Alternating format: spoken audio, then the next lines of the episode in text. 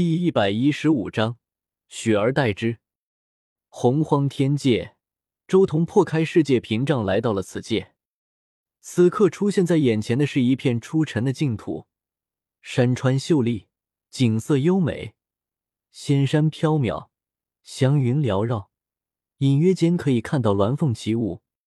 远处还有一座座山峰，如诗如画，藤萝叠绕，开出阵阵沁人心脾的花香。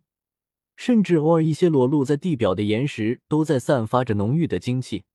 不远处的天空中还有一道道灵气凝聚成河流，伴随着氤氲彩雾从天空流淌而过。最重要的是，此地的灵气不仅浓郁，而且还很活泼。周通都没有刻意运功，仅仅只是呼吸了几次，顿时能看到天地灵气凝聚成星星点点的光华。向体内凝聚，这里就是洪荒天界。周通来到此界，顿时感觉一阵舒坦的感觉。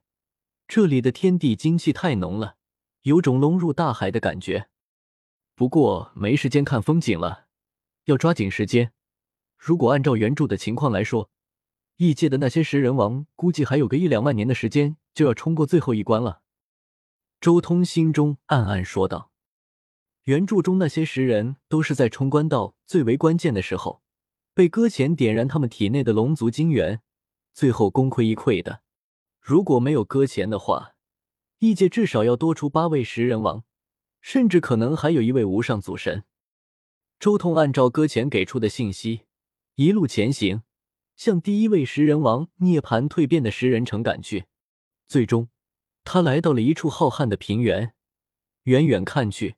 可以看到一座太古魔城静静的耸立在那，附近没有任何生灵敢靠近。这座魔城和周通之前所见到的魔城截然不同，它整体完好，且没有多少岁月的痕迹，好像时常会有人对此城进行打扫一般。而且仔细感应之下，隐隐约约能看到丝丝缕缕的生命精气汇聚入这座城中。这一位石人是融合了九龙子之一碧玺的龙珠，周通自身也有了感应，他察觉到了碧玺的那特有的精气就在不远处的那座魔城附近。不过他没有贸然行动，因为他察觉到碧玺龙珠的气息虽然在魔城附近，但却并不凝聚。真正的龙珠在另一个地方，隐藏在虚空之中，还有一座魔城。我。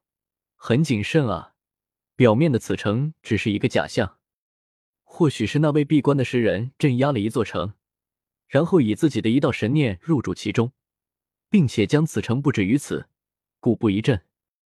周通心中默默说道：“食人王的道路很艰难，且中途不能有丝毫的差池，一旦被人打扰，有极大的可能会失败。就算道路正确，就算快走到了尽头。”到时候都定然失败，所以周通很理解各种冲关的石人以各种方式来隐藏真正的神城。不过，此石人这一步也仅仅只是为了不失去对外界的感应。真正冲关到最紧要关头的时候，要汇聚全部神识才行。这就是我的机会。周通直接盘坐下来，体内的一道祖龙精气迅速冲出体外，翁龙。虚空微微一颤，这一道龙形的祖龙精气迅速变化，最后化作了一只碧玺，且气息和当初始祖龙九子之一的碧玺没有丝毫分别。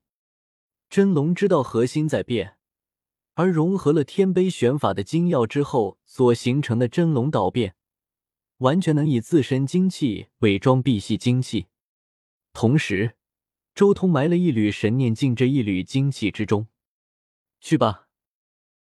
周通直接将这一缕隐藏了自己神识的精气送入到眼前这一座魔城之中。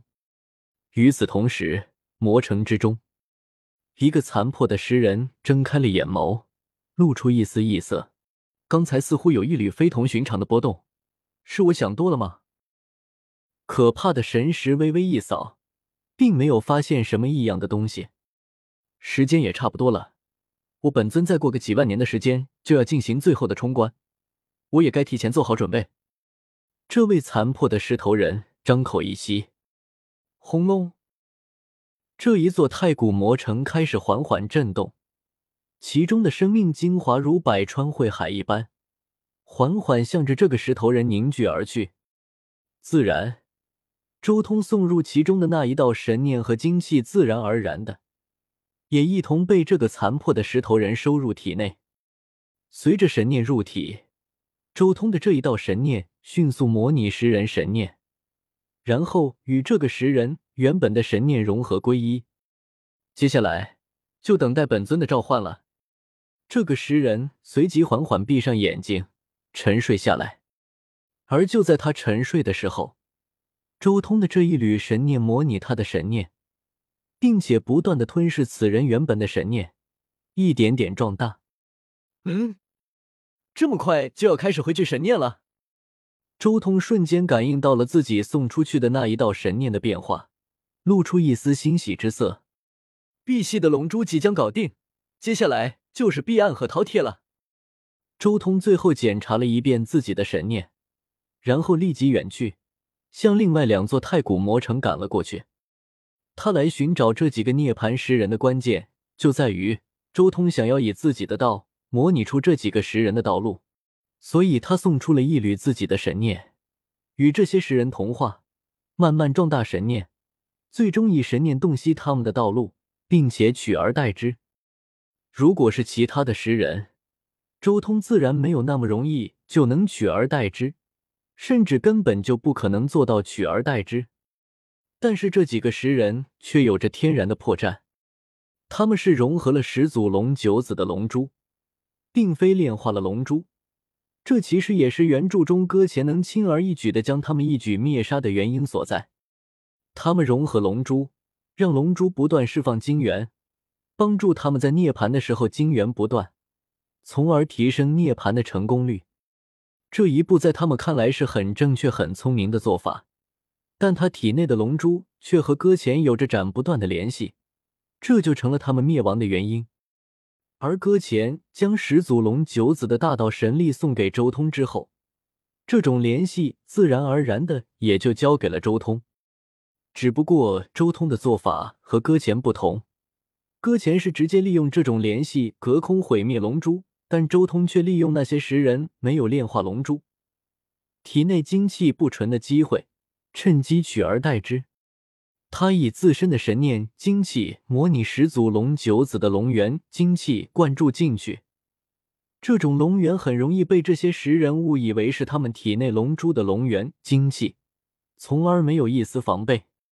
而且最妙的是，十人在进行最后冲关的时候，本我意识会陷入沉睡之中，就像一个国家国君从来不理会政事，只顾自己玩乐。如果是正常的十人，那么这种国君也无所谓，因为满朝武都是死忠。但这种体内有龙珠的十人，就等于满朝武都有自己的小心思。这种情况下，国君却不理政事。这等于是白白将掌权的机会送出去，到时候有了小心思的下属，完全能一步步将满朝武换成自己人。没有激烈的对抗，也没有战斗，但国家却在不知不觉间改朝换代了。